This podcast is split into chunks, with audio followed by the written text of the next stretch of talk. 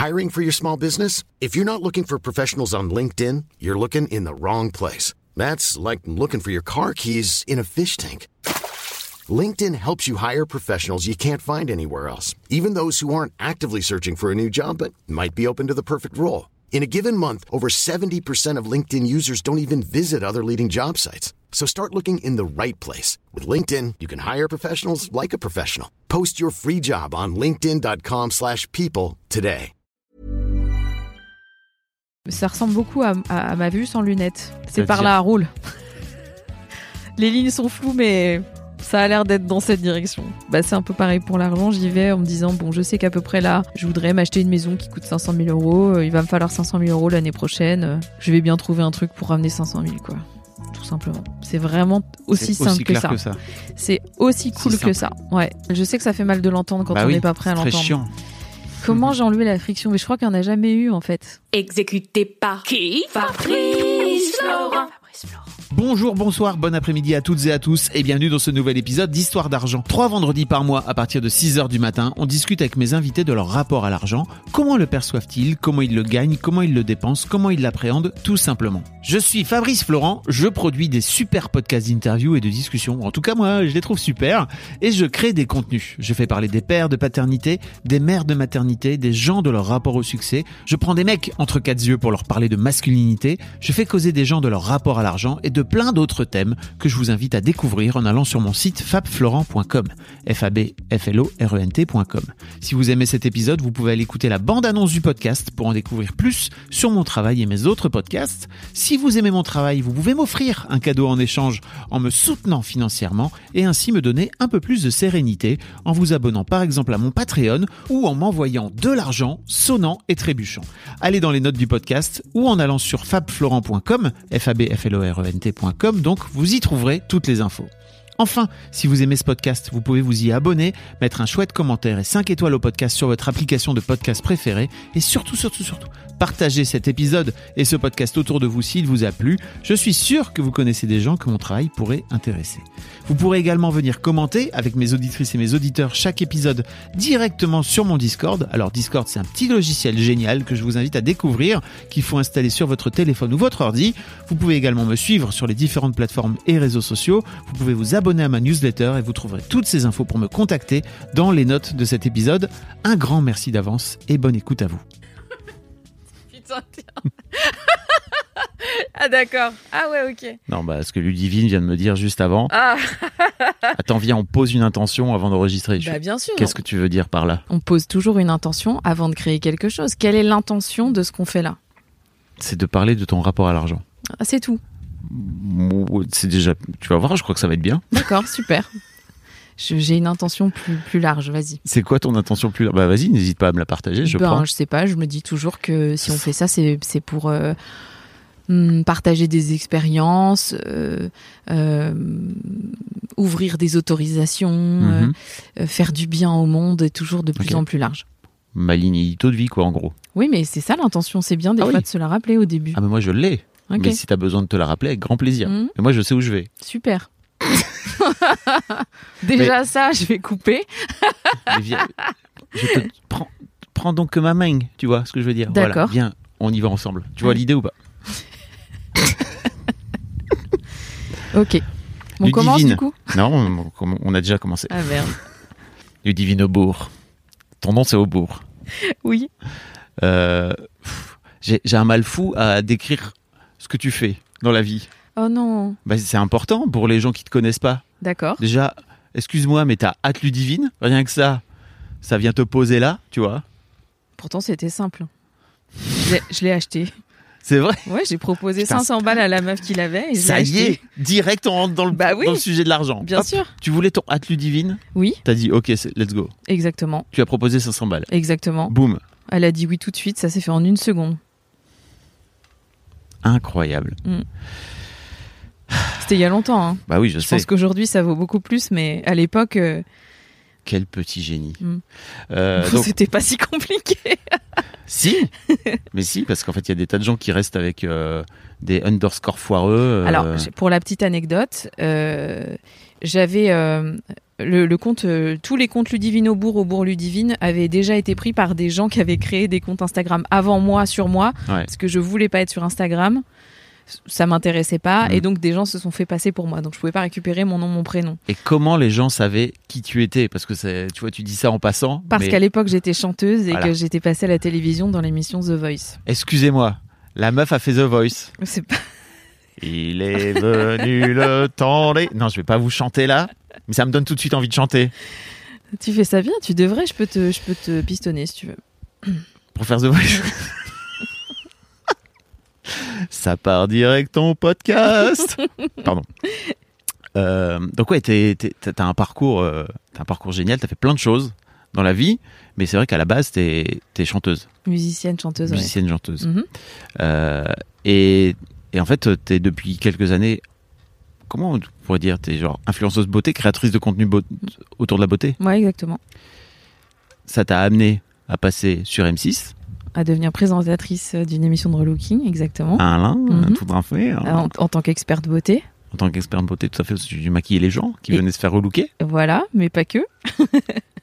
mais pas que. Parce que je fais la psychologie aussi. Oui, parce que forcément, derrière le maquillage, il y a aussi l'âme. Non, je dirais plutôt la confiance en soi. euh, C'est, c'est- en fait, c'est parti de là d'ailleurs, euh, cette euh, nouvelle reconversion. C'est que pendant des années où je me suis maquillée face caméra pour montrer comment, comment devenir, on va dire, comment s'upgrader la face, très souvent, les questions qui, qui arrivaient à moi, c'était pas genre comment bien appliquer mon rouge à lèvres, c'est comment bien appliquer mon rouge à lèvres pour me sentir. Euh, dans ma confiance, pour avoir confiance en moi. Comment mettre un liner euh, pour être une femme fatale. Tu vois, c'est jamais genre euh, comment. Enfin, c'est super intéressant comment faire un liner, mais comment faire un liner pour, euh, pour avoir un regard de braise? Comment. euh, voilà, c'était plutôt comment avoir confiance en moi systématiquement la question. Tu gagnes des, des sous, tu payes tes factures grâce à cette facette, à cet, cet aspect-là de ton métier. De maquillage? Oui. Non, Ah ok. on se terminait ça. Moi je savais même pas. Et ben voilà. On va en parler alors. Ok. T'as aussi été voix off? Je suis toujours. Tu l'es toujours incroyable. Je ne savais pas. Ouais. J'ai, comme tu vois, j'ai très bien préparé. Mhm. Euh, et en gros, euh, c'est toi qui fais toutes les pubs de tout, de toutes des voix de toutes les pubs qu'on connaît, quoi. Alors pas toutes, mais Mais pas mal. en a eu pas mal. ça dépend des périodes, mais c'est vrai qu'il y a des fois où c'est beaucoup. Waouh. Mm. Euh, voilà. Du divine, donc. On s'est rencontrés par l'intermédiaire de Christian Junot. Oui. Pour les gens qui savent, qui écoutent Histoire de- d'argent depuis longtemps, ils savent. C'est-à-dire que Christian, c'est le. Ah. c'est le premier invité. Allez l'écouter si vous l'avez pas encore écouté. Euh, Christian fait à peu près ce que j'ai envie de faire. Enfin, il, il explique beaucoup mieux que moi ce que j'avais envie de faire au départ euh, de ce podcast. C'était parler de la psychologie de l'argent et parler du rapport qu'on a à l'argent, mais d'un point de vue psychologique. Et Christian m'a dit, il faut que tu ailles interviewer Ludivine. Elle est super. Et ma première réaction a été, euh, c'est pourquoi faire. voilà. Je suis pas sûre que ce soit très intéressant. Elle est dédaigneuse. Euh, oui. je vais pas passer dans un petit podcast de merde. Non, c'est pas vrai. Je t'ai dit, je suis pas sûre d'avoir grand chose de, de croustillant à t'apporter, mais si, si Christian a dit que c'était ok, alors on y va. Pourquoi tu penses que t'as pas grand chose de croustillant à raconter? Parce que je viens de travailler un an avec Christian en tant que spécialiste de la relation à l'argent et que euh, là où je me croyais un peu différente, finalement, je m'aperçois que j'ai euh, euh, tout autant de projections sur l'argent que les autres, quoi. En quoi tu te croyais différente? Euh, Bah déjà, je suis partie vivre aux États-Unis euh, il y a quelques années, justement parce que je me sentais beaucoup plus proche de, de cette liberté de parler de l'argent qu'on a là-bas Hmm. que celle d'en avoir honte ici en France. C'était l'une des raisons? Ça faisait partie des Ah raisons, ouais. mais ça s'associe euh, au succès et à l'ambition. Hmm. Je trouve que, que, que bien souvent en France, le succès, l'ambition et, et l'argent sont trois sujets euh, un peu honteux. Euh, avoir de l'ambition, avoir du succès et avoir de l'argent, il faut pas le montrer, il faut pas en parler, il faut pas en vouloir. Et, et quand je suis arrivée aux États-Unis, puisqu'à l'époque j'ai fait un tour du monde en me disant je veux trouver l'endroit où je me sens chez moi. Et quand je suis arrivée aux États-Unis, et notamment sur sur la côte californienne, j'ai découvert un monde où euh, euh, les gens t'en- t'encouragent et te, et te félicitent sur les sujets de l'ambition, de l'argent et du, et du succès, au lieu de euh, te regarder de haut, te jalouser ou essayer de, de, de- de t'amoindrir de ce point de vue, ce, que- ce qui est un truc que je ressens très souvent en France. Ok. Et pourquoi t'es revenu en France de cette là Parce qu'il y a eu le Covid. Alors que tu serais toujours là-bas en vrai? C'est possible, ouais, j'ai- j'étais partie pour, euh, pour rester là-bas à la base, ouais. Ok. Et puis les événements, les événements. Après, c'est pas la seule raison. Il y a pas de, pour moi, il y a, j'ai pas trouvé un endroit où je me suis dit, ah, c'est là, c'est chez moi, c'est full parfait, il y a Mm. tout qui me convient. Euh, et il y a, d'autres défauts à, à la, enfin, pour Mm. moi, hein, c'est pas des défauts, mais en tout cas, il y a des choses qui me correspondent moins pour moi euh, là-bas et j'ai pu l'expérimenter pendant deux ans. Néanmoins, ce truc me manque beaucoup. Tu sais, je, je dis toujours à Paris, euh, à Paris, tu te lèves un matin, t'es de bonne humeur, tu prends le métro, euh, t'es- au bout de ta vie, quoi. En cinq minutes, ça y est, l'énergie, elle t'a, mis super down. Aux États-Unis, tu sors de chez toi, t'es en dépression, ta mère, elle vient de mourir. En trois minutes dans la rue, il y a dix personnes qui t'ont remonté le moral, quoi. Mais vraiment? Ah c'est oui. un cliché Ah non, c'est pas un cliché. Tu sors dans la rue, les gens te parlent. J'adore ton chapeau. I love your hat. You look so beautiful. Yeah, keep going. Et Toujours, les gens sont toujours comme ça. C'est très, en surface, c'est vrai. Oui. Mais Ce par que j'allais te dire, c'est que c'est que c'est quand même, euh, c'est quand même euh, un bon début, quoi. C'était que toutes tes journées, elles commencent comme Mm. ça. Les meufs, les mecs, sans te draguer, viennent te dire que t'es jolie, euh, que que tu déchires, que machin. C'est incroyable cette espèce de de de, de positivité de base. effectivement, comme tu dis, pour moi, il y a un truc très en surface. Pour avoir vécu euh, quelques amitiés américaines, c'est très euh, euh, social. Ouais. Et une fois que c'est vachement plus dur de rentrer en connexion avec eux, en revanche. Oui. Et ça, c'est un truc qui te frustrait à l'époque ou pas?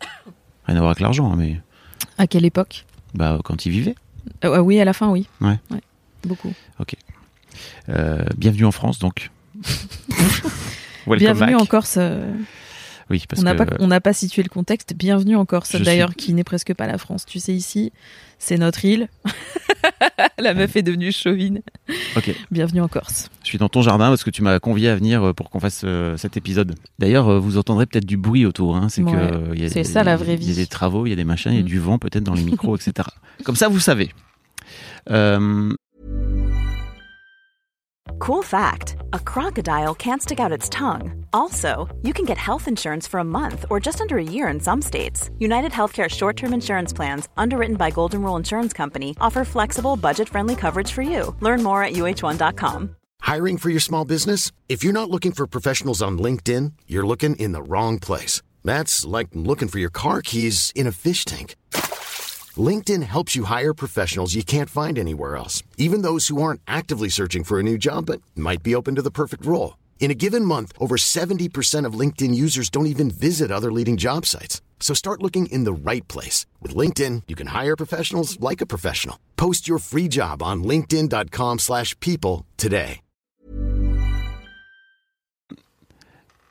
Qu'est-ce qui t'a incité à venir travailler euh, ton rapport à l'argent avec Christian à l'époque Je me suis toujours sentie un petit peu à part dans mon rapport avec l'argent, Ouais. à part, euh, on va dire, euh, les gens en général. Euh, et j'ai rencontré Christian pendant ma, mon, mon cursus de, de, de coaching à HEC. Et Il est venu faire une demi-journée de cours. T'es coach désormais. je suis coach. Spoiler. Exécutif coach. Spoiler. Et, et en fait, Christian est venu donner cours une demi-journée. Pour la petite anecdote, en fait, j'ai fait deux écoles de coaching en même temps. Vraiment en même temps, ce qui est un petit peu, un petit peu euh, bold, mais bon, je regrette pas. J'ai- failli pas aller au bout tellement c'était dur, mais finalement j'y suis arrivée. Et une semaine avant d'aller en cours à HEC, j'étais en cours dans mon autre école. Et j'ai un, un prof que j'adore qui s'appelle Clément Bergon dans cette école et qui, qui dit Vous devriez tous acheter ce livre qui s'appelle Ce que l'argent dit de vous. Et comme j'adore Clément, j'ai tout de suite commandé le bouquin. Je l'ai mis dans mon sac, je suis partie à HEC avec. Il faut que tu saches que moi, je suis une très bonne élève. Euh, Quand j'arrivais à HEC, je savais jamais quel cours on avait. Parce que je venais le matin et puis, euh, et puis euh, on avait un intervenant, j'avais pas regardé le programme en amont. quoi. Et ce matin-là, j'arrive, j'ai son livre dans mon sac et il dit Bonjour, je m'appelle Christian Junot. Bon, moi, je suis pas bien réveillée. Je me dis Putain, c'est marrant ce nom, ça me dit quelque chose. j'ai écrit le livre Ce que l'argent dit de vous et je fais. Et que, je pense que je l'ai dit à moi, j'ai fait Oh putain, je l'ai acheté la semaine dernière, comme ça, j'ai dû dire ça. Donc c'était assez. euh, tu vois, c'était c'était une, une, une, une synchronicité assez forte déjà pour que je me pose des questions. Ensuite, euh, il y a eu un. On fait, on fait à HEC ce qu'on appelle une, une inclusion tous les matins avec des citations. Et il y avait une citation qui disait euh, L'argent, c'est marrant, euh, c'est le seul truc, quand on l'appelle, il vient pas. Et tout le monde donnait son avis là-dessus. Et, Et tout le monde disait bah oui, c'est vrai, si si il venait comme ça, c'est sûr, ça se saurait. Et moi, j'étais pas du tout d'accord. C'est-à-dire que dans toute ma vie, à chaque fois que j'ai eu besoin d'argent, euh, je l'ai appelé et la somme pile poil est tombée, enfin c'est ou voire plus. Mais et donc je disais bah moi j'ai pas cette sensation, j'ai de la chance avec l'argent et j'ai toujours trouvé que l'argent tombait au, au bon moment et la bonne somme en plus pour euh, pour les projets. Alors évidemment tout le monde n'était pas trop d'accord avec moi, d'ailleurs même la majorité n'était pas d'accord avec moi. Ça, ça a commencé à, à gueuler dans la classe. Ouais, bah, on veut bien que tu nous expliques comment tu fais puisque tu as la solution. Et ensuite, euh, et je trouvais ça hyper cool. J'étais hyper à l'aise. Je me disais, ouais, on va parler d'argent. J'adore parler d'argent. Enfin, moi, je suis à l'aise avec ce sujet. a Pas de, voilà. Et, euh, et Christian euh, est venu avec euh, bah, ce, ce qu'il fait d'habitude. Donc, on a fait mon histoire avec l'argent. Mm. Et quand, on- quand j'ai fini de remplir ce truc-là, comme il a vu que j'étais très volontaire de discuter d'argent, j'avais aucun problème. Je, je remets un peu de contexte, mais mon histoire avec l'argent, c'est un questionnaire, qui se trouve ouais. dans le bouquin où il. Ah oui, c'est vrai, il est dans le livre po- aussi, Il ouais. pose, euh, il pose beaucoup, beaucoup de questions sur euh, ton rapport avec l'argent, mais sur tous des domaines de vie, quoi. Ouais. Ouais, et sur, euh, et sur euh, ta famille aussi, sur Ouais. tes, tes ancêtres. Mm. Et à l'issue de ce questionnaire, où je me, où, où je me suis quand même dit Ah, c'est marrant, tiens, ça, ça me pousse à chercher des réponses un peu bold. Enfin, j'avais. Je me, je me, je sais pas comment te dire, quand on te dit tu vas devoir parler de ta famille, de ton histoire, etc., tu te dis bah oui, ok, c'est bon, je l'ai. Mais quand tu réponds vraiment aux questions, tu fais ah c'est marrant, tiens ça j'étais pas sûre de l'avoir et puis ça en fait euh, est-ce que je me raconte la bonne histoire et puis c'est marrant euh, ma grand-mère m'avait raconté enfin déjà ça venait un peu bousculer des trucs et là où vraiment je, je suis tombée de haut c'est quand c'est quand Christian est venu presque raconter ma vie ou euh, les endroits où je pouvais avoir des des, des challenges de vie juste en ayant répondu à ce challenge et je me suis dit ok donc en fait on n'est pas en train de parler de relation à l'argent du tout. La, la, la relation à l'argent, c'est qu'une porte sur, euh, sur bien plus deep que ça. Et je me suis rendu compte dans cette matinée de cours que ma, ma relation à l'argent euh, euh, avait. Il attends, pardon, je vais y arriver. Ce qui découlait de ma relation à l'argent, c'était tous mes choix de vie. Le lieu où j'habitais, les mecs que je choisissais dans ma vie, comment je me déplace, quel transport j'utilise, ma façon de payer au restaurant. Tout, en fait, euh, tout avait un sens, quoi. Et, et ça, ça m'a vraiment. Mon cerveau, il a fait. Donc, on a fait tout ça toute cette matinée. Et le midi, il déjeunait avec nous à la cantine. Et je me rappelle que j'ai poussé tout le monde pour avoir une place à sa table. et j'étais là. Euh, Christian, il y a, il y a moyen de se revoir? Comment ça se passe? Et il a été un peu. euh, C'est marrant, il était un peu. euh, oui, peut-être, je sais pas, faut voir. Il y a un entretien à passer pour travailler avec moi, etc. Il était assez Ouais, distant, quoi. Est mesuré, mesuré. Il est suisse, hein. disons-le, que euh, Christian est chaleureux, mais une Mais c'est une force tranquille. il, euh, faut, il faut rentrer dans le c'est cercle. Christian était. Je pense que c'est parce que il, il- c'est quelqu'un qui euh, qui réfléchit avant de qui réfléchit beaucoup avant de prendre la décision de de t'intégrer à, à à son groupe mais euh, et puis il a créé une forme de désirabilité en faisant ça parce que je me suis dit bah non attends je comprends pas Oui. pourquoi il me dit peut-être? Lui, il me dit non, lui, il va voir. et puis après en fait euh, bah je l'ai pas lâché Ok. Je pense que je lui ai envoyé un mail tous les jours pendant un mois. J'exagère, mais je sais que c'est moi qui l'ai relancé. Et puis, euh, et puis il m'a fait passer un entretien. Tu connais? Ouais. Et euh, il m'a dit vous êtes, vous êtes admise Pour venir, pour, pour venir dans cette formation de spécialiste de la relation à l'argent. t'as fait ça pendant un an, c'est ça? Ouais, ça fait un peu plus d'un an, ouais. que t'as et t'as couplé ça avec ton job, euh, enfin ta formation de coach pour le coup. Exactement. Ok. Bon, donc a priori t'es experte. Tout à fait. On va pouvoir y aller. C'est tamponné, c'est validé. Je Mais je trouvais que c'était un bon complément. En fait, euh, moi, je suis executive coach, donc euh, ma, ma formation, c'est de, c'est d'aider les hauts dirigeants d'entreprise, qui peut le plus, peut le moins. J'aime aussi beaucoup. euh, euh, je suis, j'ai une autre spécificité qui est celle des neurosciences et des entrepreneurs. Donc de, de, de, de coacher des, des entrepreneurs et des entrepreneuses, j'aime bien aussi. J'aime beaucoup coacher des femmes. Et je trouvais que la relation à l'argent, c'était vraiment hyper complémentaire. Mm. Puisque quand tu es entrepreneur, tu, tu, tu abordes plus l'argent de la même façon que, euh, que le spectre, euh, gagner sa vie, dépenser ses sous, partir en vacances, gagner sa vie, partir en vacances et dépenser ses sous dans un aspirateur. Est-ce qu'on l'entend, tu crois? On l'entend. Ah mince, tu veux Bah non, vas-y, viens, on Ok, continue. on continue avec l'aspirateur? Ok, c'est un podcast avec l'aspirateur. Oui, voilà. À un moment donné où on va pas non plus chier. hein. Et du coup, j'ai intégré le, le- on va dire les, le, le, le Peter Koenig System, qui est ce qu'on travaille avec Christian Junot, à mes coachings généraux. Hmm. Et je propose aussi du coaching uniquement basé sur la relation à l'argent. Ok. Euh, Il y a deux questions que je pose au début du podcast à tous mes invités. La première, tu la connais, c'est euh, si je te dis argent, qu'est-ce que ça t'évoque? Liberté, indépendance. Simple. C'est ma, c'est mes deux projections. ouais. Mais donc, quand- tu dis liberté, indépendance, ça veut dire quoi pour toi? Bah, ça veut dire pour moi que toute ma vie, euh, je me suis dit euh, que- qu'il fallait dépendre de personne et euh, être autonome. Donc pour ça, qu'il fallait que je gagne suffisamment d'argent pour avoir un toit, remplir mon frigo, etc. C'est Et ça ma- depuis que t'es enfant? Ouais, depuis toute petite, ouais. Depuis toute petite. Est-ce que tu as la sensation que d'avoir travaillé sur ton rapport et sur ta relation à l'argent depuis un an et quelques, ça t'a aidé à faire un peu pivoter ou à changer ces projections que tu as justement sur l'argent? Ouais, ça les a, ça les a changés parce que du coup, euh, il y a trois, y a trois mouvements dans le dans le concept de, de Christian. Il y a écureuil, c'est les gens qui économisent.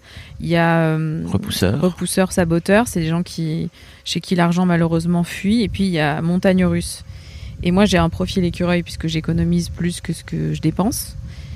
Et en fait, le truc, c'est que j'ai, j'ai, j'ai, je dépense pas l'argent que j'économise. Hmm. Il est à la banque et, et voilà. Et il s'avère que j'ai travaillé sur mon- ma relation à l'argent avec Christian en même temps qu'on a eu une espèce d'inflation de ouf en France, 2022-2023, et où tout le monde te dit faut pas laisser l'argent en banque. Et en Hmm. fait, on travaille avec Christian sur la relation à l'argent et sur, sur- aussi sur la notion d'endettement et d'emprunt.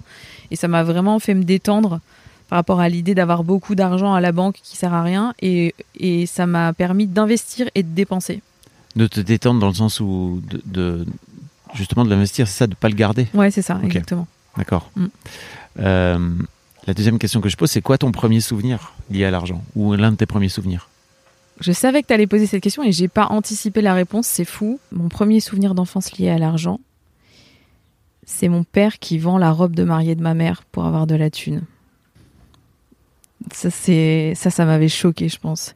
T'avais quel âge? 7 ans. Hmm. C'est au moment où ils se sont séparés. Et ensuite, ce qui s'est passé, c'est que on n'avait vraiment pas beaucoup d'argent. Je pense que le divorce, ça les a. Je pensais que le divorce, ça, les... ça avait en tout cas mis euh, mon père dans une situation financière compliquée, puisque je vivais avec lui à ce moment-là.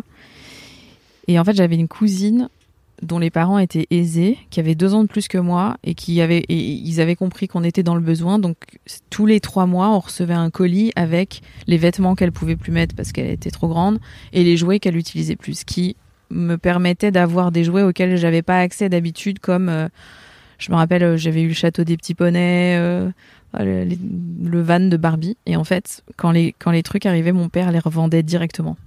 J'avais même pas le temps de, de jouer avec, genre j'étais super contente, mais en fait, il mettait une annonce et ça partait direct. Et en fait, on était donc obligé de, de, de revendre ça pour euh, subvenir à nos besoins et on mangeait au resto du cœur. Parce qu'on n'avait pas euh, de quoi acheter à manger. C'est ça mes premiers souvenirs avec l'argent. Ok. Donc, du manque. Ouais, une pauvreté euh, accrue. En quoi tu as la sensation que ce souvenir, et j'imagine qu'il s'est un peu perpétué dans le temps Est-ce que ça s'est perpétué dans le temps déjà? Pas sûr? C'est-à-dire, est-ce qu'on a continué de vivre dans cette... euh, ouais. pendant 4 ans? Ok. Mm. Est-ce que tu as la sensation que ça t'a forgé euh, dans ton envie d'aller gagner de l'argent? Alors, j'avais, j'étais trop petite pour avoir une vision aussi claire de ça. En revanche, ce qui est sûr, c'est que j'étais malheureuse pour, pour d'autres raisons, pas que pour, euh, pas que à cause de ça. Et j'avais cette conscience très claire dès l'âge de 7-8 ans que c'était, enfin que, que mon père en tout cas, il faisait pas comme il fallait et que le jour où ça, où j'aurais l'âge de la majorité et l'âge d'avoir ma vie en main, ça se passerait pas comme ça. pour toi Pour moi, ouais. J'avais, j'avais cette espèce de conviction enfant que le, le bonheur et la façon de vivre, c'est un truc qui se crée, c'est pas un truc qui se subit. Et que je subissais cette vision, ou en tout cas euh, que je subissais euh, cette façon de, de vivre que, que, que, que nous offrait mon père. Et, euh, et je savais que je ferais pas comme ça. Je savais pas comment, mais je m'étais dit, bah non, en fait, ça c'est non. Toi, on n'avait pas de sapin à Noël. M'étais toujours dit, mais la première chose que je fais le jour où j'ai mon premier appart, c'est de foutre un sapin à Noël. Et mon premier appart que j'ai eu, je l'ai eu beaucoup plus tôt que prévu, j'avais 16 ans. Et j'ai mis le sapin, j'ai emménagé un 31 décembre, c'était Noël était passé, et j'ai quand même acheté un sapin. Parce que je me suis dit, j'avais dit que. C'était il y a une semaine, mais c'était c'était un goal, quoi. Tu vois, il y avait des trucs comme ça, enfant, où je m'étais dit ça, ça se passera pas comme ça quand ce sera chez moi, quoi. Ok. Comment t'as évolué, justement Pourquoi tu t'es retrouvée à 16 ans toute seule? C'est pas, c'est pas anodin.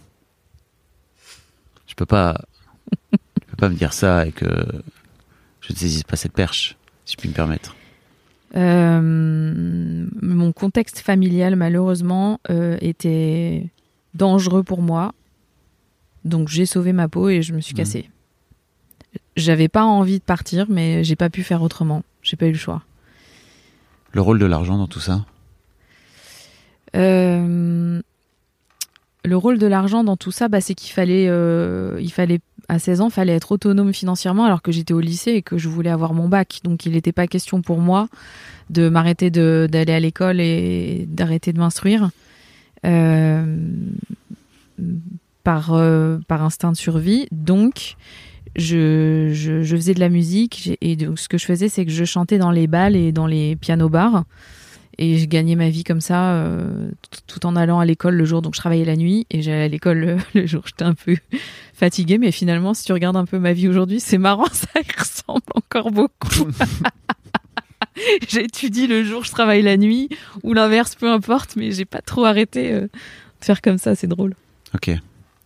Euh, tu gagnais beaucoup d'argent? Non, à l'époque, entre, entre, hum, entre 16 et 20 et quelques, je pense que je gagnais juste de quoi vivre, quoi. Juste de quoi payer mon loyer, m'acheter à manger, euh, et voilà, c'est tout. Ok, C'était suffisant. ok.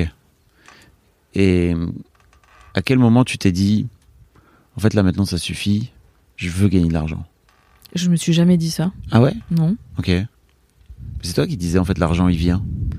Bah, c'est probablement parce que je me suis jamais dit, bah, je veux gagner de l'argent. Ok. C'est parce qu'en fait, j'ai toujours considéré. Moi, la seule, la seule chose qui m'intéressait, c'était de jamais avoir à flipper pour payer mon loyer et euh, comparer les prix au supermarché. C'est deux trucs euh, qui me. Deux trucs de l'enfance qui me, que je voulais plus revivre, quoi. Et que t'as encore aujourd'hui? Oui, mais je- du coup, je me suis créé une vie où la question se pose pas. Ouais. C'était un peu un des objectifs quoi. Oui, mais je veux dire, c'est plus un objectif, c'est puisqu'il est coché, quoi. Enfin, je veux dire, euh, donc. euh, Ok. T'as plus de peur par rapport à ça? Non. Ok. Comment t'as fait? J'ai- gagné plein d'argent. Alors non seulement j'ai gagné plein d'argent que j'ai mis de côté, mais en plus je sais que je sais faire de l'argent. Donc même si j'ai plus d'argent de côté, j'ai- pas peur de de de, Ok. de pas refaire plein d'argent. Tu sais que dans l'histoire d'argent, j'ai eu plein de gens qui ont de l'argent et qui se disent, qui continuent à avoir peur. Ouais, La je- question, c'est plutôt comment t'as fait pour éliminer cette peur-là? Parce qu'en fait, tu pourrais très bien être, tu vois, euh, et j'ai reçu des gens qui étaient blindés et qui avaient quand même peur de manquer. c'est marrant parce que j'ai l'impression que je l'ai pas. La peur de manquer, Bah ouais. elle est plus là? Sûrement que c'est faux. Ça se pro- ça processe en même temps que je parle. Donc Ouais, comme tu me connais un peu, je sais, je je je réfléchis à voix haute. Attends, laisse-moi réfléchir. Là, tout de suite, je l'ai pas. En plus, euh, preuve en est parce que je, je suis dans une période où depuis six mois, je rentre plus d'argent, je, je fais que le dépenser. On va en parler. On va en parler. Euh, Je pense que d'avoir travaillé avec Christian, ça a peut-être enlevé les derniers trucs qui me restaient de peur de manquer. Mais je veux dire, est-ce comment t'as développé les ressources internes en toi pour éradiquer cette peur ou euh, l'éradiquer totalement? Parce que j'ai l'impression que tu as une telle confiance en ta capacité à, à rebondir que ça te. qu'en fait, euh, effectivement, elle est peut-être là, cette peur, ou elle a été là, mais tu l'as mise tellement à l'épreuve. Enfin, tu vois ce que je veux dire ou pas? Comprends que je sais chanter, je suis capable d'aller faire le chapeau dans la rue, quoi. Ouais. je, je m'en fous. Tu me fous dans le métro avec un, même sans micro, je, je- si j'ai besoin de thunes, je peux faire ça. Ah, t'es- Euh, t'es en- oui, t'es prête à. Ah oui, Ouais, bah, ouais. bien sûr. Hmm. Bah, c'est surtout qu'en plus, comme ce que je fais, c'est artistique, si tu veux, je trouve qu'il n'y a pas de honte à le faire dans la rue. Hmm. Tant que tu donnes du bonheur aux gens et qu'en plus ils donnent une pièce en échange, c'est ok, tu vois. Donc je me dis, au pire, euh, je fais ça. Enfin, je sais pas, je. euh, je- sais pas. C'est une croyance ressource. Autant, je, je crois, autant nos croyances limitantes peuvent être Limitante. des putains de pain in the ass, quoi, tu vois. Des trucs qui te Des flinguent dans, ta les, vie, dans les fesses. qui te flinguent ta vie. Autant je pense que les croyances ressources peuvent être tout aussi stupides. Et celle-là, peut-être qu'elle est stupide, hein, celle Mhm. de croire que de toute façon l'argent viendra toujours à moi. Mais tu sais quoi? Je la chéris parce que j'ai tellement de croyances limitantes à côté. Ouais. Laisse-moi mes quelques croyances Ouais. ressources, tu vois. Je, je- je venais pas pour te la challenger à ce point, quoi, tu vois, mais plutôt pour euh, Tu veux, tu veux la comprendre que tu partages, voilà, et que tu partages peut-être aux auditrices, aux auditeurs qui sont plutôt dans un truc de ok, ma vie est bien, mais en fait, on sait jamais, parce que je crois qu'il y a ça, en fait. Euh, J'ai l'impression que toi, le on sait jamais, Alors je la, pense que c'est la première fois qu'on te le dit ou? Bah ouais, parce que c'est c'est tout flou dans mon cerveau là pendant que tu me poses la question. C'est que c'est bien la première fois qu'on me pose la question comme ça. Donc c'est intéressant. Je, pense, si j'analyse le truc, que j'ai euh, que j'ai fait suffisamment d'argent, c'est-à-dire je, je sais à euh, enfin je sais à quel point je suis capable de faire euh, de l'argent euh, au tarif horaire, un tarif horaire très élevé, si tu veux, dans plusieurs domaines qui sont des domaines d'expertise pour moi. Donc je n'ai pas peur que, que... et surtout je, je me suis quand même beaucoup diversifiée donc j'ai Ouais. plusieurs métiers à mon actif au pire j'en prends un autre quoi tu vois On va expliquer un petit peu ton parcours, mais tu as été voix off, ouais enfin tu l'es toujours d'ailleurs, tu Mhm. disais tout à l'heure, euh, musicienne. Mhm. Euh, effectivement, tu es tombé dans l'influence beauté euh, Mhm. un peu par hasard, on en parlera peut-être après. En fait, ce que je me demande, c'est comment tu as fait. Et souvent, pour moi, ce que je vois dans Histoire d'argent, c'est que les gens qui ont grandi dans un contexte de pauvreté et de difficultés financières, etc., vont reproduire, même s'ils arrivent à s'en sortir euh, financièrement mieux peut-être que leurs parents et beaucoup mieux que leurs parents, euh, vont reproduire une forme de, peur de manquer et ça va venir les tirer vers le bas et, les plomber. J'ai l'impression que toi, c'est un truc que tu as complètement mis de côté. Et je me demandais à quel comment c'était quoi ton process? Est-ce que tu as eu un déclic? Est-ce que ça s'est fait petit à petit? Bref, tu vois. ce que je voulais moi c'était faire de la musique c'était ça mon point de départ J'aurais voulu être un artiste. Pardon. je, je, faux. je voulais être artiste et je, je j'étais prête à, à vraiment à très mal gagner ma vie pour ça. Puis il s'avère qu'en fait, en devenant artiste, en me diversifiant et en étant un peu maligne, c'est-à-dire que je faisais pas que du concert, je faisais pas que de la comédie musicale. Je, je me suis dit, je vais faire un peu de tout. Donc j'ai fait, euh, j'ai accompagné des artistes en tournée, j'ai accompagné des artistes en studio, j'ai fait de la musique de pub, de la musique de film, de la musique de spectacle, j'ai fait des spectacles, j'ai fait de la revue euh, plume dans le cul et et culotte en strass. Enfin, j'ai vraiment, je me suis vraiment diversifiée de ouf en me disant, oh, oh, assure tes arrières, Mm. on sait jamais, tu vois. Et j'ai bien fait parce que en 2008, on a quand même eu une très grosse crise. Même j'étais super smart en 2008. Je suis partie faire une école d'ingénieur du son parce que j'ai vu que le- le- vraiment on a eu une énorme crise tu sais, Mm. suite. Les subprimes. Ouais, les subprimes. Et en fait, moi, j'étais à Londres en 2004 et j'ai vu euh, l'impact des subprimes sur Londres qui, est arrivé à peu, à peu près un an ou deux avant euh, la France. Et je savais qu'il y avait ce décalage. Et je me suis dit, ça, ça va, ça va puer pour nous. euh, 2008, je sens que. Et je me suis inscrite dans une école d'ingénieur du son. Et tu sais, c'était le Pôle emploi qui me, qui me finançait et qui me rémunérait pendant ces études. Donc, euh, et la crise s'est arrêtée à la fin de mon école. Je sais pas si t'imagines le pif que j'ai eu, quoi. Je crois que j'ai commencé l'école en octobre et en mai, on me proposait une tournée de 60 dates. Donc, euh, c'était la fin de l'école. J'ai fait, bah, nickel. tu vois, j'ai pas eu de boulot bah, de, de octobre à mai, mais j'étais à l'école tous les jours. Et c'est cette chance-là sur laquelle je compte aussi. J'avoue que je, je, je sais pas si c'est de la chance ou de l'intuition, mais en tout cas, je me suis toujours dit, attention à toutes les crises même si on peut jamais vraiment tout envisager, la preuve, euh, le Covid, tu Mhm. vois. Mais euh, je, je m'étais plutôt pas mal préparée à ça. Et en fait, en, me préparant comme ça, sans aucune intention, je me suis rendu compte qu'en fait, je pouvais hyper bien gagner ma vie dans la musique, alors qu'au départ, c'était pas du tout l'idée, quoi. Ce que j'allais te dire, c'est que j'ai une. euh, donc, euh, ma fille est née, à 17 ans, et elle a son copain qui est euh, un de ses meilleurs amis qui, est, qui veut devenir acteur. Et en fait, elle me disait, mais ça y est, il s'apprête à, à gagner pas beaucoup d'argent, tu vois. Et je lui disais, mais d'où ça sort en fait, tu vois? Parce qu'effectivement, on a souvent en tête que euh, si t'es artiste, forcément, tu vas galérer. Comment t'as fait toi pour euh, tu tu t'es dit ça en fait Tu t'es dit ok, je vais partir, euh, je vais partir dans, dans une voie artistique et en fait ça va être la galère financière. Ouais, par contre, j'avoue, j'ai un peu enfoncé toutes les portes. C'est-à-dire que je suis arrivée à Paris, j'avais 19 ans. Je savais que je voulais gagner ma vie en faisant ça. Donc, j'ai pris tous les castings de la Terre. Je faisais ça 4 heures tous les matins. J'avais des CD à l'époque, j'avais des photos et j'envoyais tout- toutes mes maquettes, tout, tout ce que j'avais sur moi, articles de journaux, tout ça. J'avais un espèce de, de dossier de presse et j'envoyais, j'envoyais, j'envoyais. Il y avait pas, on faisait pas ça par, par, mail trop à l'époque, c'était plus par courrier. Et quand il y avait des scènes ouvertes, quand il y avait des, des buffs, des, des cafés où on pouvait jouer avec des musiciens, j'allais, je me suis dit, je vais me tisser un réseau. Et j'ai taffé comme ça euh, pendant six mois. Et à côté, je faisais des jobs d'hôtesse. Euh, en roller, je distribuais des tracts dans, dans des supermarchés et Hmm. tout, et euh, et je ouais je- et le soir j'allais dans les dans les dans les bars où ça jouait, je rencontrais des gens, je chantais, je jouais, et je, je tissais comme ça. Puis on disait ah tiens il y a un casting demain pour chanter avec Johnny Hallyday, vas-y c'est les choristes machin. Et, et en fait euh, j'ai vraiment créé un réseau de cette façon. Ça m'a pris six mois pour en vivre. J'ai mis six mois où, Pour, où je faisais des petits factures. jobs et ensuite pardon et pour payer mes factures. J'essaie de, tu sais de, Saint Christian bonjour. j'essaie de moi-même de changer, donc j'essaie de faire changer aussi mes, mes invités. Et j'ai toujours, et ça c'est marrant, c'est un truc euh, dont on a déjà parlé en perso toi et moi, c'est que j'appelle ça pay it forward. C'est six mois où j'ai donné de moi gratos dans tous les endroits où j'ai pu aller chanter et jouer de la musique pour tisser un réseau, pour que les gens sachent qui je suis, pour qu'un jour ils se disent bon on va la payer pour faire ce qu'elle vient de faire parce que c'est quand même chambé.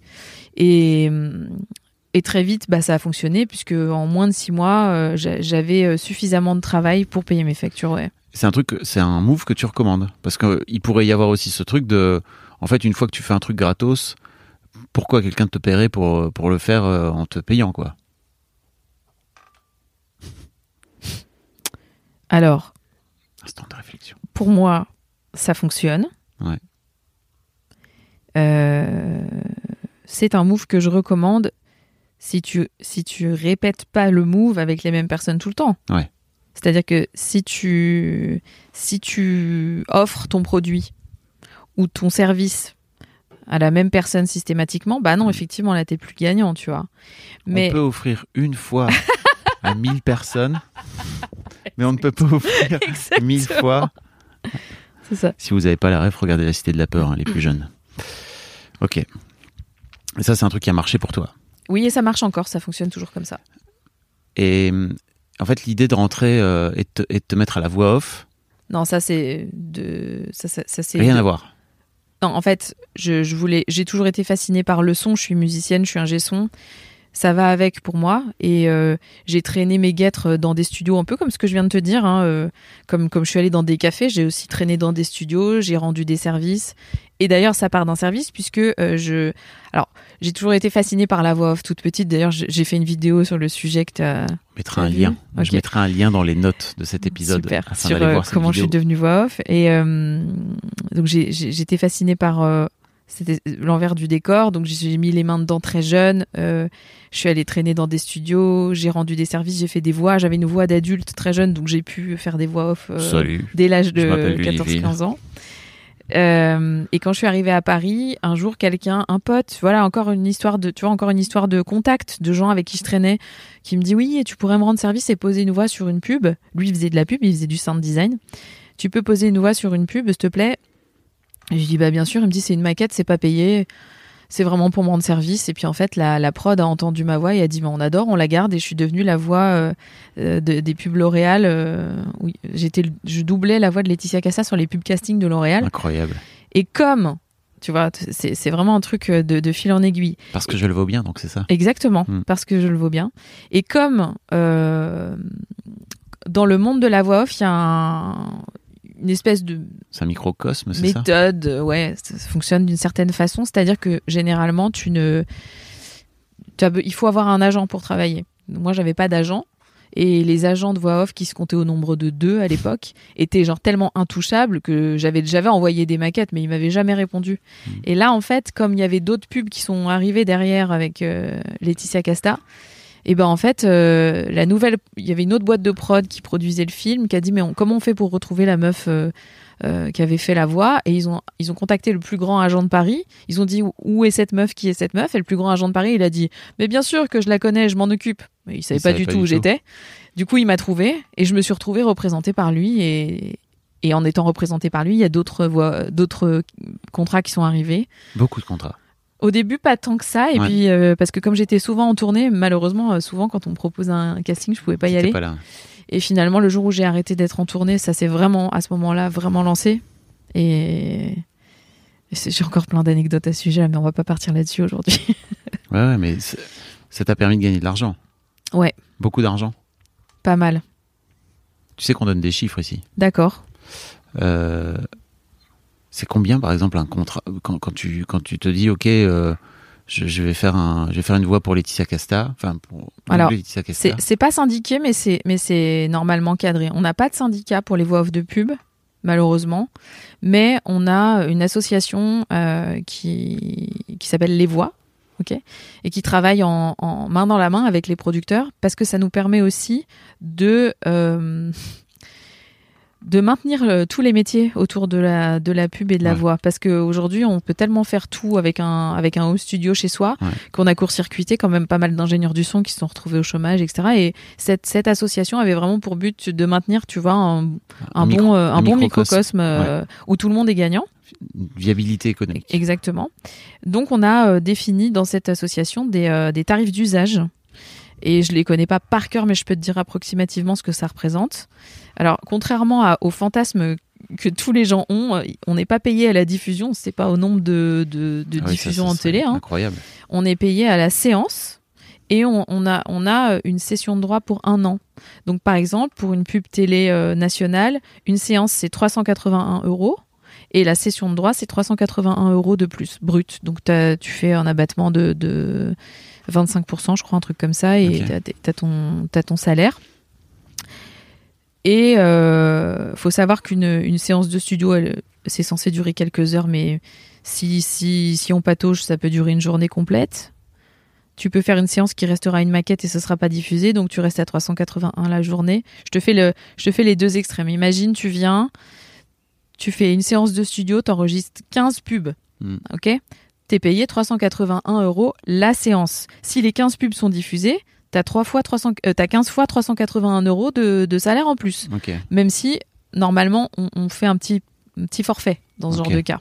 Mais si t'es venu et que t'as enregistré, comme ça a déjà été mon cas, 21 pubs En une journée. en une journée, que t'es rincé, que t'as été payé 380 euros et qu'à la fin on te dit il y a une modif, tu peux venir? Et tu fais ah non je suis pas là, je suis en déplacement. Ok, on réenregistre tout avec quelqu'un d'autre et tu perds euh, ton truc, t'as été payé euh, c'est 275 balles je crois euh, net. euh, imposable.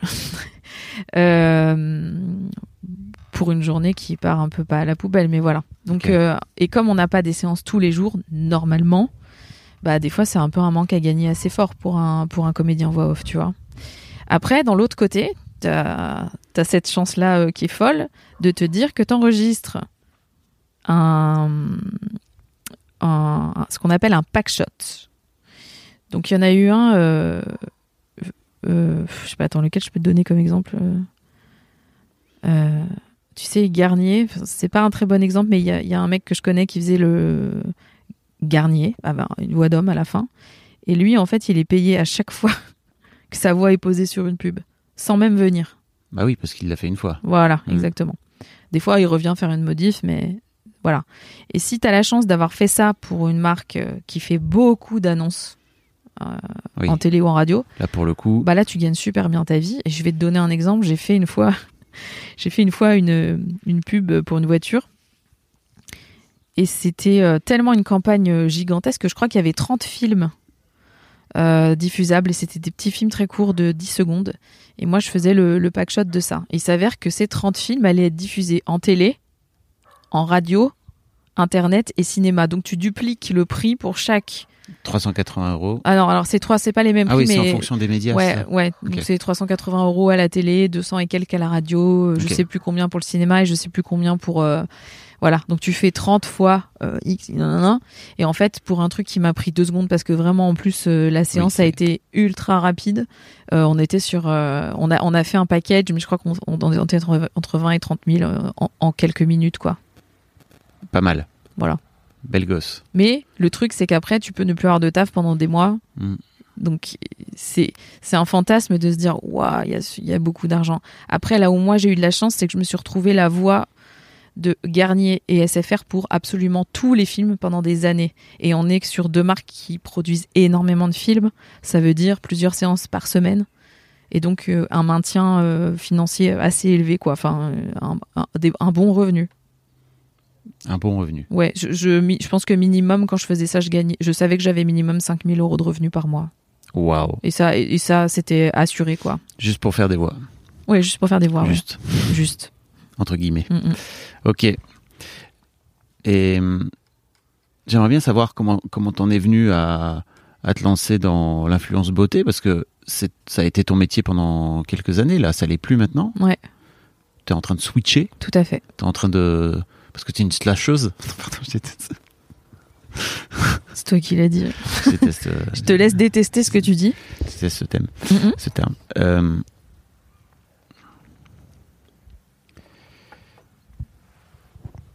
C'est marrant parce que j'ai un peu l'impression quand tu me l'as raconté que t'es un peu tombé dans l'influence beauté un peu par hasard. Par accident. Mais comment? Quid? Alors, j'ai essayé de faire court. Parce Ouais. que déjà, je sais pas depuis combien de temps on parle, mais c'est long. Bah oui, mais c'est bien, tu sais, on s'amuse bien. J'ai euh, arrêté la musique suite à un burn-out. J'ai décidé de partir faire le tour du monde et de faire de l'image. J'avais envie de montrer aux gens euh, que c'était facile d'aller voir les images qu'on regardait sur Internet, en fait, et d'aller les voir par ses propres yeux, avec ses propres yeux. Pendant ce tour du monde, euh, j'ai chopé la coqueluche, j'ai été rapatriée en France. Euh, je me faisais chier chez moi, mais je commençais à maîtriser ma caméra. Je me suis dit, c'est quand même bateau de, c'est ballot de pas en faire quelque chose. Je savais me maquiller parce que j'ai j'ai fait euh, 10 ans de scène et que par obligation, j'ai dû me, me challenger là-dessus. Et comme j'ai toujours un côté créatif artistique, je me suis dit, tiens, si je me peinturelurais le visage et que je faisais des superbes photos euh, de close-up. Mm. Et j'ai commencé à faire ça et à poster ça sur les réseaux sociaux. Et ça a cartonné. À l'époque, l'algorithme d'Insta était plutôt naturel. Du coup, ça, ça a fait qu'il y a plein de gens qui sont venus s'abonner à moi. Et en quelques mois, je pense, euh, c'est- c'était en 2016, c'est le moment où les marques de beauté se sont dit Hey, quand il y a des gens qui font des trucs avec nos produits, est-ce que ce serait pas une force de prescription dont on pourrait se servir pour, pour communiquer sur nos produits? Donc c'était avant l'influence finalement, enfin en tout cas que ce terme sorte du bois. Je ne sais pas d'où d'ailleurs. Ouais, c'était pile à ce moment-là même, je Ouais. dirais. Et un jour, on m'a dit euh, On voudrait te donner 2000 euros pour euh, faire une vidéo. Et moi, je faisais pas de vidéo à l'époque, je faisais que de la photo. Et j'ai dit Bah non. Euh, C'est-à-dire, non, je- euh, pas, pas, pas good pour moi la, la vidéo. Mais si Et il me tape dans le dos Mais si, tu vas pouvoir y arriver. Euh, D'accord. Et en même temps, je me disais, c'est ouf qu'on me donne autant d'argent pour faire un truc que je kiffe faire dans ma chambre, quoi, Mhm. tu vois. Sauf que j'avais quand même une un certain degré d'exigence en termes de qualité d'image, donc je me suis un peu challengée avec euh, du gros matos là-dessus. J'ai fait une première vidéo et toutes les marques ont voulu la même chose derrière, donc euh, instantanément, on m'a proposé des tas de contrats pour euh, créer du contenu pour des marques de beauté. Et donc, euh, je suis devenue, malgré moi, créatrice de contenu beauté comme ça. Que tu as fini par embrasser. Ah ouais, bien sûr. Bah Oui. du coup oui, parce que comme je voulais plus faire de musique, Ouais. bah je me disais super. Bah écoute, voilà, ça tombe bien parce que tu savais pas ce que t'allais faire de ta vie. Très bien, tu vas faire ça. Incroyable. Voilà. T'as gagné beaucoup d'argent. Ouais. Non, Tu me diras pas combien. je sais pas combien. Tu sais pas combien Non, je sais pas combien parce que j'ai beaucoup dépensé. Bah, T'as quand même une idée du chiffre d'affaires que t'as fait. Ah, euh, des chiffres d'affaires que j'ai fait, ouais. Oui, pendant des années, oui. Pendant des années, non, parce que ça a été quand même progressif, tu vois. Et puis déjà pour moi, euh, je pense que en 2016, j'ai dû être payée pour la première fois au mois de mai, juin. Et euh, à la fin de l'année, j'avais déjà, euh, je crois que j'avais déjà fait 40 ou 50 000 euros. Et pour moi, c'était énorme. Le chiffre, hein, donc Ouais, le chiffre d'affaires. Ouais. Mm. Ouais, c'était, c'était, c'était- pour moi, c'était énorme. Rappelons aux gens que le chiffre d'affaires n'est pas ce que vous avez dans la poche à la fin. Ah oui, mais surtout que je me suis jamais versé de salaire, donc euh, Encore aujourd'hui? Plus aujourd'hui. Mais, mais je me verse toujours pas de salaire, je me verse des dividendes. Ah oui. Mm. Si vous l'avez pas, des dividendes, c'est ce que vous récupérez à la fin de votre année. Euh, une fois que vous avez fait le bilan comptable, vous avez un résultat net qui vous permet, en gros, qui est l'argent que vous avez gagné, quoi, Mm. Euh, les sous que vous avez gagnés moins les dépenses que vous avez faites avec votre entreprise, et euh, vous payez vos impôts, 15% sur les 30 000 premiers euros, si je me trompe pas, peut-être je suis en train de dire une connerie, et après c'est la flat tax, si je me trompe pas, donc c'est 30 et quelques, Mm.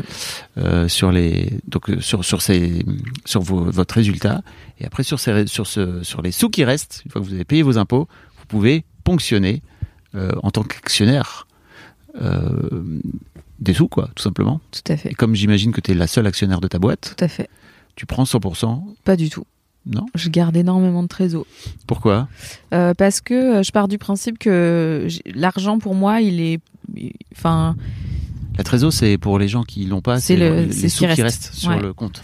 je gardais, c'est ça que j'ai dépensé d'ailleurs cette année, c'est que je garde énormément de trésor parce que je considère que même si on est là, c'est vrai qu'on parle d'entité de, de- d'URSSAF, de taxes, de qu'est-ce que, bon voilà, tu, tu, tu gagnes euh, 100 euros, tu lâches, euh, tu lâches 30% de flat tax, euh, tu te sors euh, un salaire, charge patronale, charge salariale, impôt, il te reste euh, 27 euros à la fin.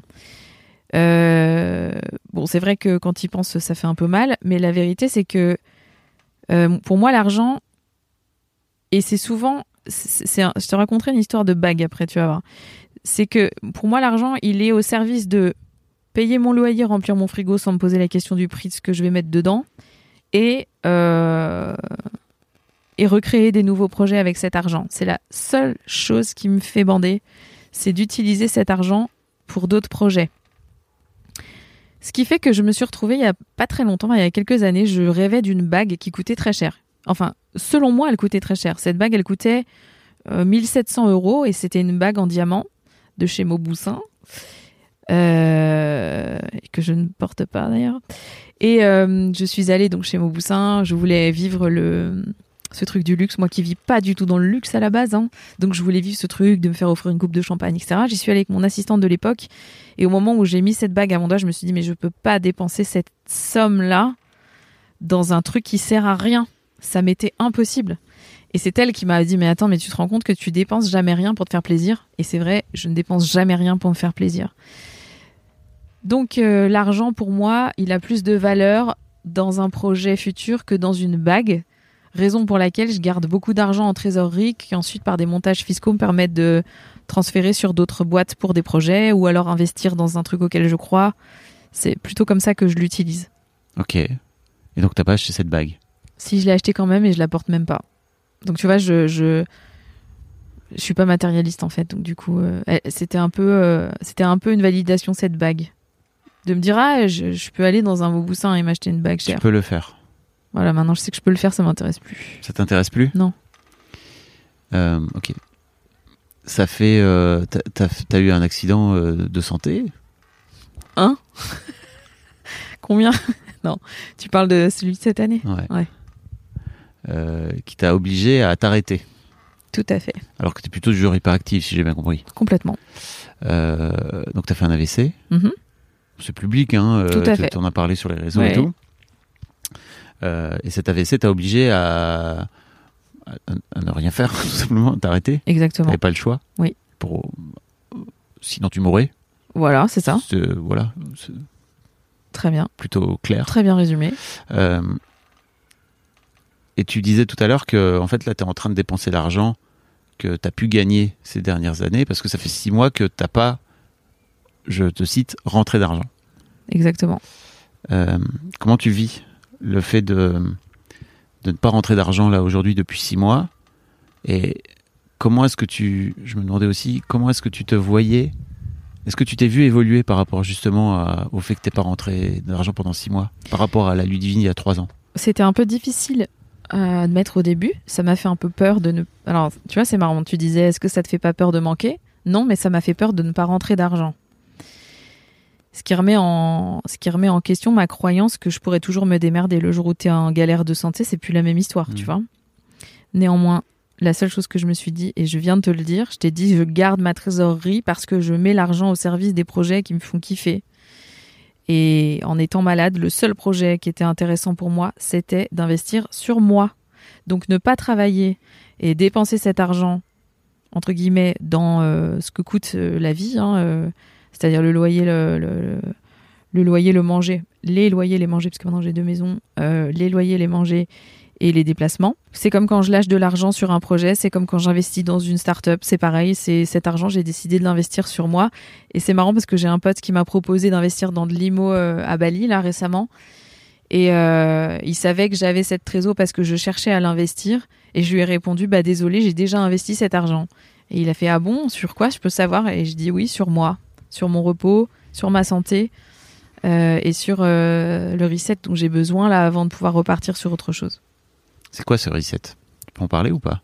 Oui, je pense que euh, je, je, je m'ennuie très vite, donc j'ai toujours beaucoup de projets différents les uns des, les uns des autres parce que j'aime bien me dire ce matin je vais aller parler à plein de gens, euh, être filmé dans une émission de télé, quelque chose d'hyper social, et puis d'autres fois j'ai envie de m'enfermer et puis de créer toute seule chez moi ou de, de faire du montage ou même juste de m'enseigner sur des trucs. J'ai besoin de, de, de, ces, de ces nuances dans ma vie, c'est hyper important pour moi. Et il s'avère qu'à chaque nouvelle activité que je ramène dans ma vie, qu'elle soit euh, scolaire ou, ou pécuniaire, enfin pas pécuniaire, mais euh, que, que ce soit un business, euh, j'ai du mal à laisser les précédents. Et les journées ne font toujours que 24 heures. Donc à un moment, tu es quand même obligé de d'épurer le truc et de, de renoncer à des choses. Et j'arrivais pas à le faire avant cet AVC. J'arrivais Ah. pas à lâcher des choses. C'est ça qui t'a permis de faire. Et en fait, Finalement. ouais, c'est- ce que ce que cet AVC m'a offert, c'est hum, c'est marrant parce que c'est l'obligation d'abandonner des trucs, mais c'est un cadeau pour quelqu'un Mm. d'hyperactif comme moi. J'en parlais avec un pote qui me disait oui, j'ai besoin de me refocus sur l'essentiel parce que je suis trop euh, distrait et je me et je me je me Disperse. je, m'é- je me disperse, je m'éparpille. Mm. Et je lui disais, tu sais, je crois pas qu'un coaching sur le focus va t'aider. Moi, je pense que pour lâcher des trucs, il faut un coaching sur le deuil, en fait. Il faut qu'on apprenne à, à laisser partir des choses euh, qui sont moins essentielles pour nous que les nouvelles qui nous font vraiment vibrer. Mais le problème, c'est que elles sont pas, elles sont pas obsolètes complètement, quoi. Tu Mm. vois. Mais à un moment, quand même, pour ta santé, il est important de choisir. Et c'est ça que ça m'a offert, en fait. Euh, c'est- Donc, donc cet AVC m'a fait me dire, ok, arrête de te tenir à toutes les branches en même temps. Sais, parce que fais-toi confiance, n'en tiens qu'une ou deux, ok Parce que quand tu tiens toutes les branches, tu te tirailles et tu te fais mal et ton corps te dit stop.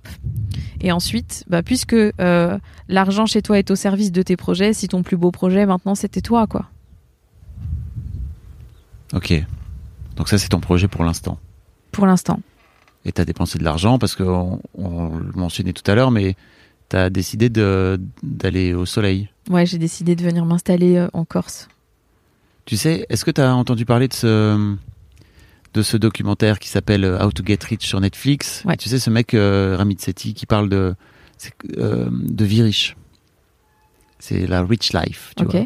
Euh, L'idée, c'est vraiment d'aller chercher le plus possible sa rich life. Et c'est pas forcément en rapport avec l'argent. C'est Mhm. juste, c'est quoi les trucs que tu kiffes? Dépense de l'argent un max dessus. Et tous les trucs que tu kiffes pas ou qui sont un peu neutres pour toi, fais en sorte d'en dépenser le moins possible. C'est quoi ta rich life, tu crois? Euh, c'est une vie euh, dans un environnement avec la nature. La nature. la nature, euh, un climat plutôt ensoleillé, la mer très proche, du sable et du sel sur la peau, euh, du sport en extérieur au réveil le matin, des gens détendus, une vie, euh, euh, plus dans la nature que celle que j'avais à Paris. C'est mon, vision board, c'est moi en train de prendre un café dehors dix mois dans l'année, quoi, le matin. Et là, tu es assis sur le siège où je prends mon café tous les matins depuis 15 jours, puisque j'ai enfin sauté le pas de réaliser ce rêve. Mais comme je suis du genre à m'accrocher, enfin, je lâche pas une liane avant d'en avoir attrapé une autre, j'ai gardé mon appart à Paris, tu vois. Et ça, pour le coup, ça te coûte de l'argent. Ouais, ça me coûte de l'argent, mais euh, Mais c'est ok.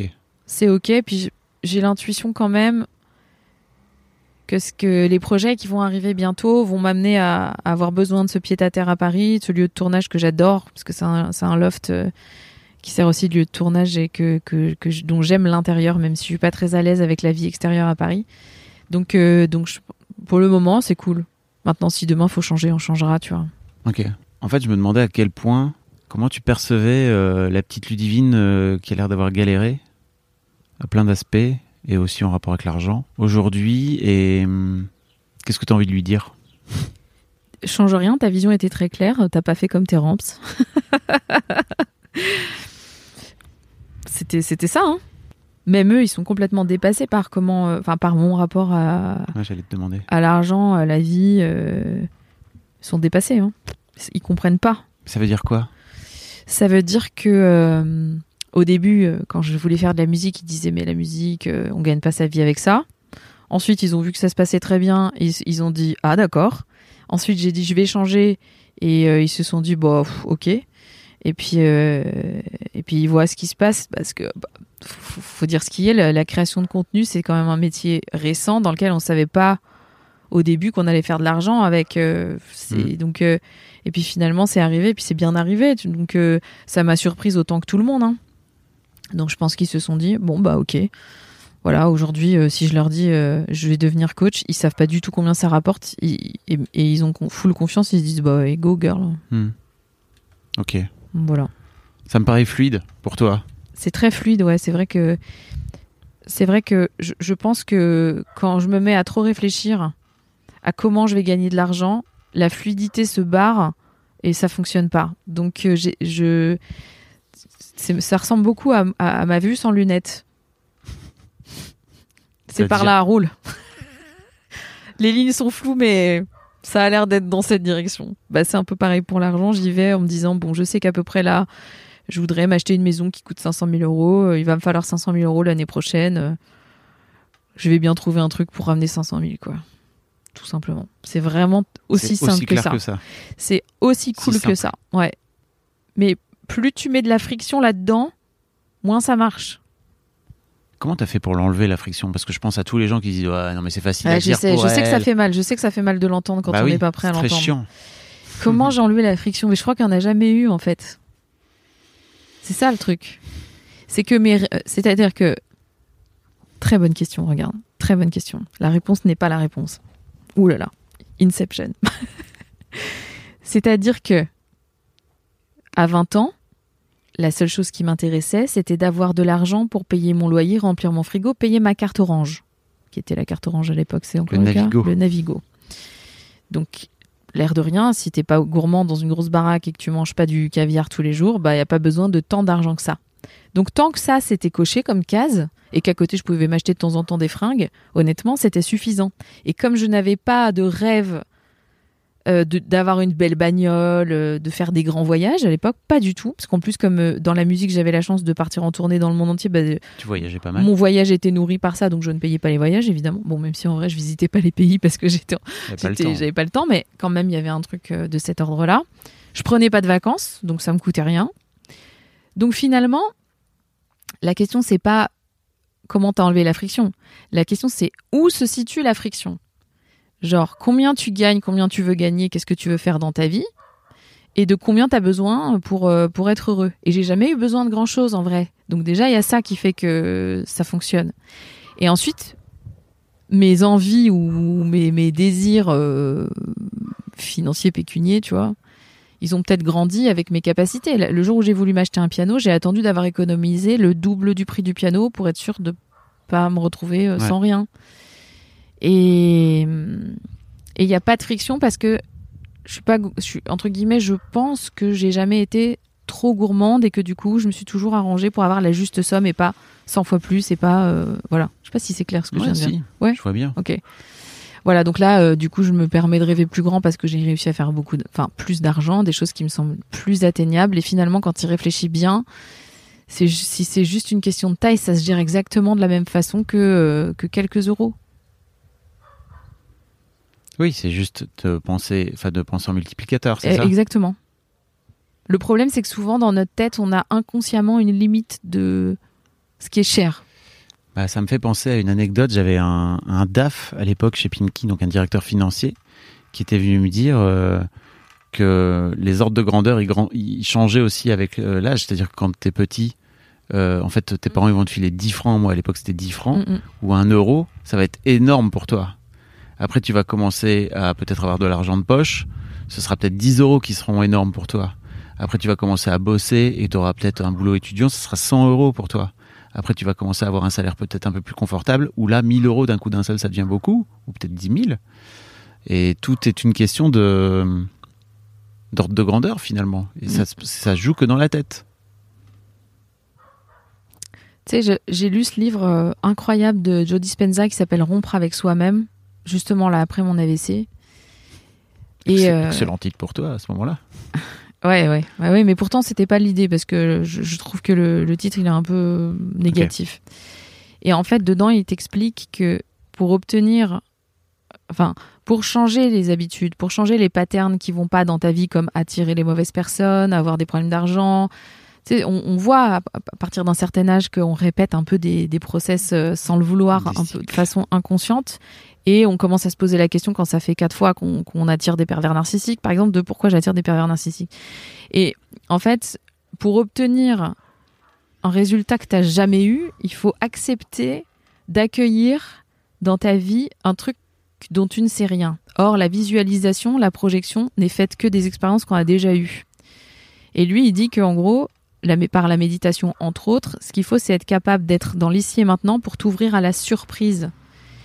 Et je pense que c'est un peu un truc que j'ai toujours fait assez inconsciemment de euh, me, laisser me, faire surprendre en ayant une espèce de confiance aveugle en ce qui vient. Je dis pas que c'est le cas dans tous les domaines et que je sais le faire tous les jours de ma vie, mais je pense que en tout cas dans, dans la relation à l'argent, c'est un peu comme ça que je fonctionne. C'est de me dire ça va arriver, j'ai confiance en moi et j'ai confiance en ce qui se passe autour, j'ai confiance en la vibration et à ce que ça va attirer.